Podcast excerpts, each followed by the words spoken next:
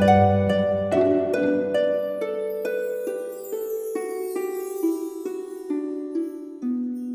イルセラピーでバラ色の人生。宇宙とつながるミオラジオ。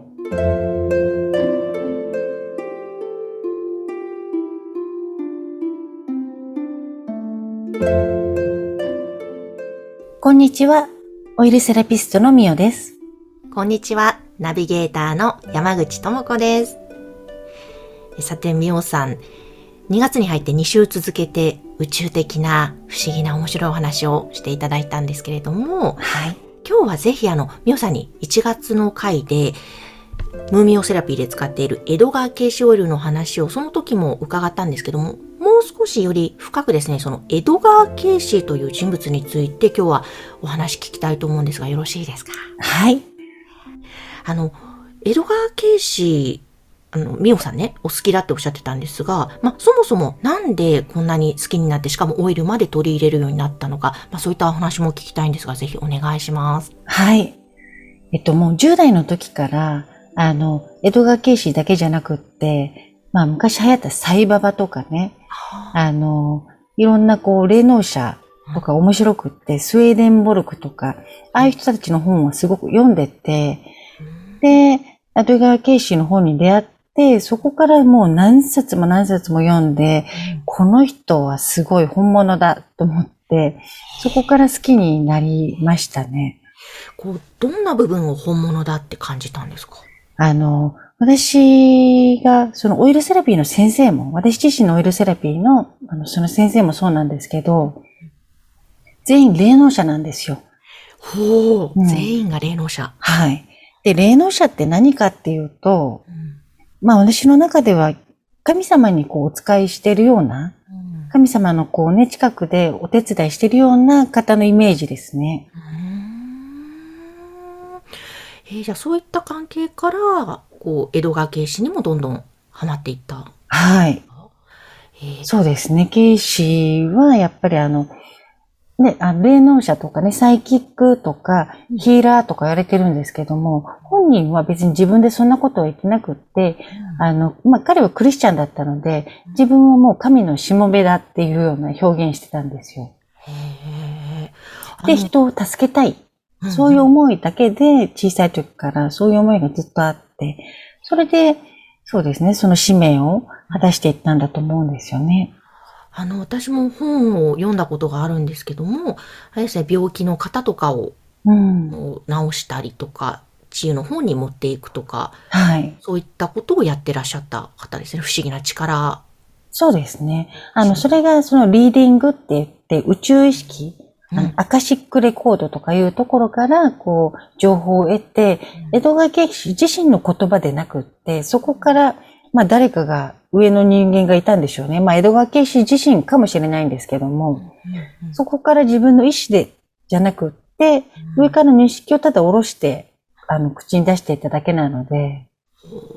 おー。えーでもその、みおさんも、そういったいろんな本をね、はのたくさん読みながら、一番どこがあ好きだな、いいなって思ってるとこなんですか？いや、その、やっぱり、純粋に、こう、人を助けたい、人の役に立ちたいっていう思いがあって、ただそれだけで、あの、それが神様のお手伝いとしてできたらって思いがあって、それを一生貫いた人。へえ、なんか、こう、信仰の心というか、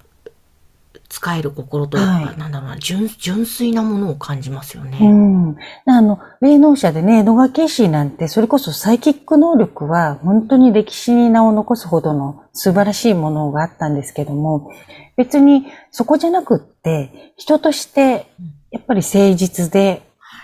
人をね、ユーモアで笑わせてあげて、うん楽しませてあげて、で、助けになり、なりたいっていう、ただ本当にその思いだけでいくって、やっぱり当たり前のことをね、やってるようで、当たり前のことってすごく大変なので、やり通すっていうのは、うんそういうところに魅力をね、感じますね。へえ、なんか、今のお話を伺って、ちょっと改めて本を読んでみたいなって思いましたね。ううんん。ヒーラーとかね、言うと本当にその能力とかばっかりに目がいっちゃうんですけども、私はやっぱりその人間性とか、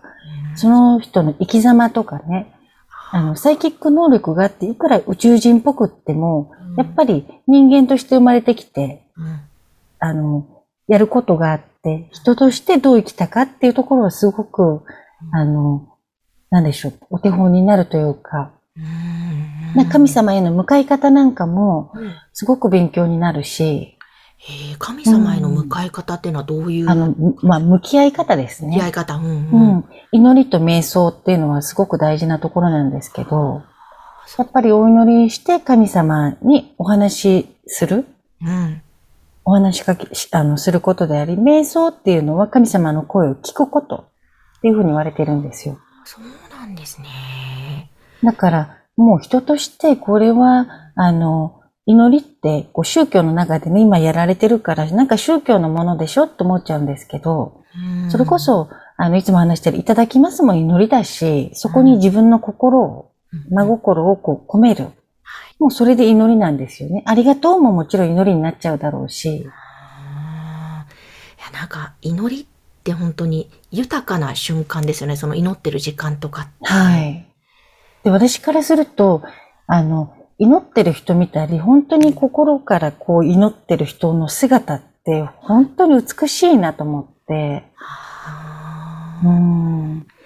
いや、本当に世の中たくさんの宗教ありますけども、どの宗教ということではなくて、もう単にその祈るということって、やっぱりとても大切な行為の一つですね。でね、よく言われてるのは日本ってやっぱり祈りの民じゃないですけど、天皇陛下もね、やってることってお祈りがね、ほとんどなので、日本っていう国をね、守るためにお祈りしてるって言われてますけど、うんまあ私たちも普段の中からやっぱり祈りっていうのが当たり前に、うんあの、あったらもっともっとこうね、簡単に幸せになれるんじゃないかなと思ってます。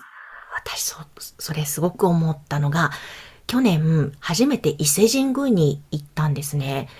その時に、いや、素晴らしい。まあ、神宮自体の気もいい気ですから素晴らしかったんですけども、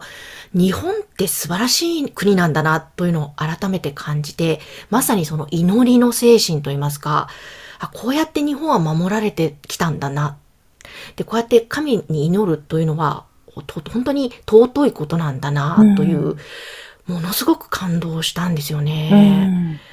本当にやっぱり神様のいる場所っていうのは、あのエネルギーも高いし、で、まあいろんな神様はいいらっしゃるのでね、神様のその波動もまた違うんですけども、やっぱりこの人間のこう、優しさとはまた別の大きな愛があって、それに触れる時のこの感動といったら、言葉では本当表現できないので、できなかったですね。これは、あえて言葉にもしするなら、感謝とかなんですけど、でもそれともなんか違う気がする、この溢れ、そうなんですよ。溢れ、そう。あの、この感動って何かをこうしたからとか何かもらったから感動するじゃなくって、ただただ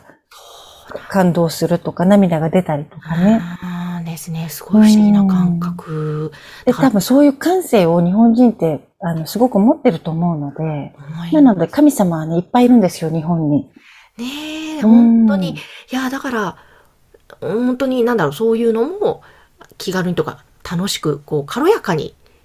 信仰とか祈りとかもね、うん。取り入れていけたら、もっともっと本当、ハッピーな人って増えるんじゃないいや、かな。本当そうですね。ううんん。で、もともと観光に行くっていうのも、観光っていう字って光を見るじゃないですか。ああ、そうですだから日本人って、こうね、あっちこっち行くの好きですけども、何しに行くかっていうと、まあ美味しい食べ物とかお酒とかもね、あるんですけど、そこのエネルギー、エネルギー、パ今でいうパワースポット的なところから、エネルギーもらったり、こう光を見たり、うんそれがもともとの旅とか、その観光の意味なので、まあ日本人はあのエネルギースポットみんな好きですよね。あそうですね、好きですよね。あ、そうか、あ知らずに行ってるかもしれないですね、エネルギースポットに。うんうんうん。でも、根底にはそういう観光、光を見に行くエはい。ネルギー、そう、やっぱ、うん日本人の DNA の中には、はい。ね、埋め込まれてるんでしょうね。そういう祈りの精神みたいなものとか。そうだから、江戸川慶子はね、まあ日本人ではないんだけども、やっぱり海外にもそうやって、その神様のお手伝いをしたいっていうふうに、こう、本当に純粋に、真摯に思っている人っていうのもたくさんいるので、まあ、はい。ケイシーは本当にね、と特にこう、すごいですけども、うんやっぱりその人間性みたいなところに一番惹かれるのかもしれないですね。あそうなんですね。そっか、そんな、ケイシーさんの人間性に惹かれ、あの、ミオさん実はお子様の名前が、そうなんです。おお子供の名前がケイシーなんです。ねえ。いやーもうそれはもちろん江戸川慶氏が好きだというところかあら。もうエドガー・ケイシーからあのいただきました。へえ。お子さんにはその話はしたんですか？あ、して、しました。もうもちろん。うあん。ーなんか言ってるんですか、お子さんは？いや、なんか苦笑いするしかないっていうか。